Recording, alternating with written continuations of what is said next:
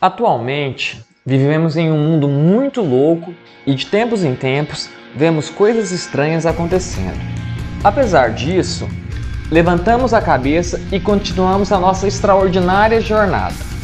Olá, eu sou Rogério Almeida e estarei fazendo um podcast sobre o livro A Era do Acesso, de Jeremy Rifkin, publicado no Brasil em 2001 pela editora Macron Books e traduzida por Maria Lúcia Rosa. Bom, A Era do Acesso é um livro que narra as mudanças no mercado econômico que começaram a surgir na época e que 20 anos depois estão consolidadas. O economista relata ao longo do livro a transformação que o conhecimento acarretará na sociedade. Assim como o trabalho agrícola se deu espaço para o trabalho industrial, o acesso à informação ocupará o espaço do serviço braçal. Na era do acesso, a educação formal ocupa um lugar de destaque. No século XX, os trabalhadores braçais eram a força da economia. Porém, isso tem mudado. Hoje, os chamados profissionais são os responsáveis por movimentar. Quando digo profissionais, eu digo profissionais técnicos, não especificamente trabalho braçal. A busca pelo conhecimento no século passado se encerrava quando o profissional ocupava lugar no mercado de trabalho. Antagonicamente, na era do acesso, a busca pela educação não tem fim, pois as mudanças ocorrem de maneira rápida e quem não se atualiza perde seu espaço. A indústria na sociedade do conhecimento precisa de menos operários, já que um profissional capacitado pode realizar, com auxílio da tecnologia, o trabalho de vários outros. O livre comércio, sem fronteiras, antes defendido, cedeu espaço ao protecionismo comercial. Outro ponto importante na era do acesso é a propriedade. As pessoas não vão mais comercializá-la, e sim ceder o acesso, pois as atualizações são velozes e a propriedade torna a mudança lenta e os negócios obsoletos. Um novo conceito ocupa o seu espaço: o leasing.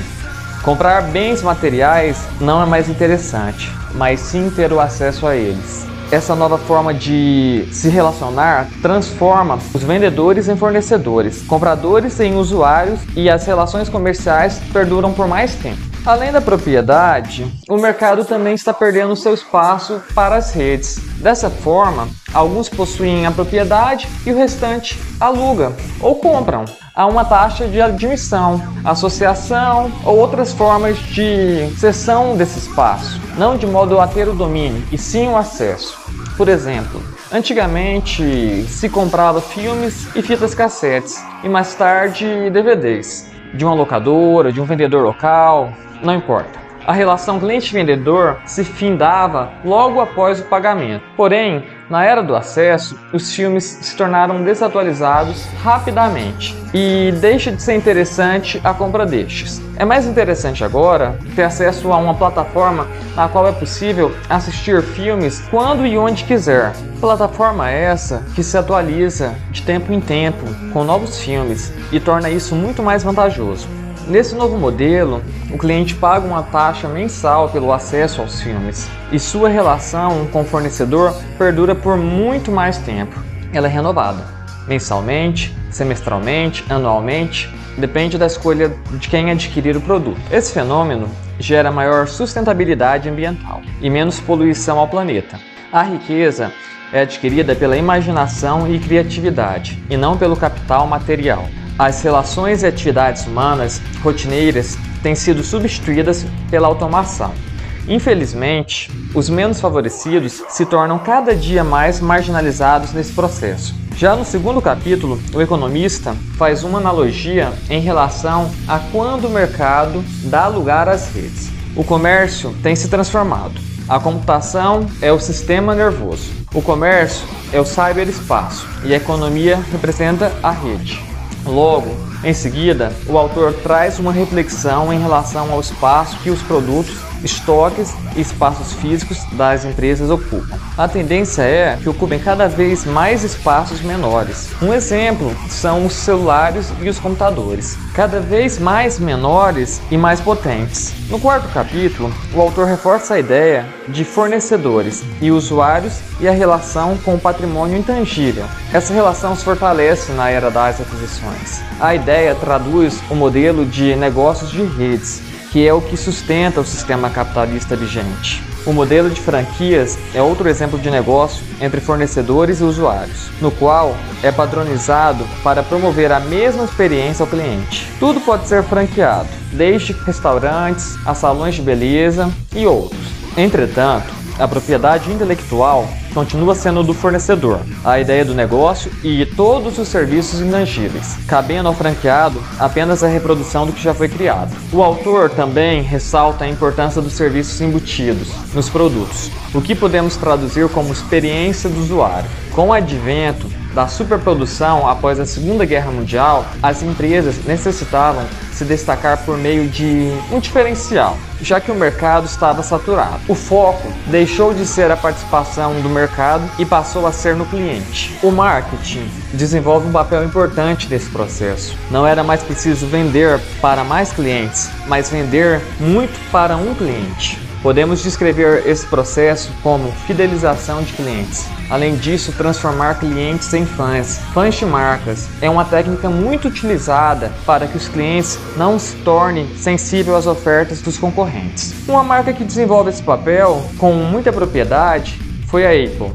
Os softwares desempenham um papel importante na fidelização do cliente, pois traçam o perfil de cada cliente e antecipam as soluções para as necessidades dele. Trazendo um adendo a uma análise do autor, nos anos 2000, a tecnologia podia identificar quais as dores e necessidades do consumidor.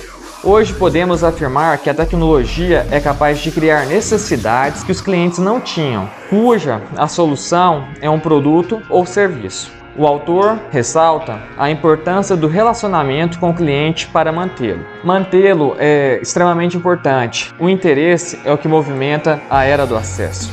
Hoje, materializado nas redes sociais, o relacionamento é o ponto-chave para a criação de produtos de sucesso. O oitavo capítulo, o autor traz a nova cultura do capitalismo, pautada na valorização da comunicação, na qual o acesso possui mais valor que os bens materiais. Também trata sobre o conceito de commodities e da vida e da cultura das commodities na comunicação social em redes e comunidades. Após a comunicação utilizar a arte e a cultura, desejos intrínsecos da natureza humana para realizar propagandas, quando o consumo estiver saturado, a experiência será a próxima fase do capitalismo. A indústria do turismo foi a primeira a utilizar a experiência como meio de lucrar. Shoppings e centros de diversão começaram a comercializar a experiência também, porém com muitas restrições. Os profissionais do marketing descobriram o cyberespaço, o valor da comunicação, podendo chegar a ser mais importante que os relacionamentos face a face. A publicidade investe fortemente na disseminação de novos valores e os consumidores se tornam uma mercadoria de marketing.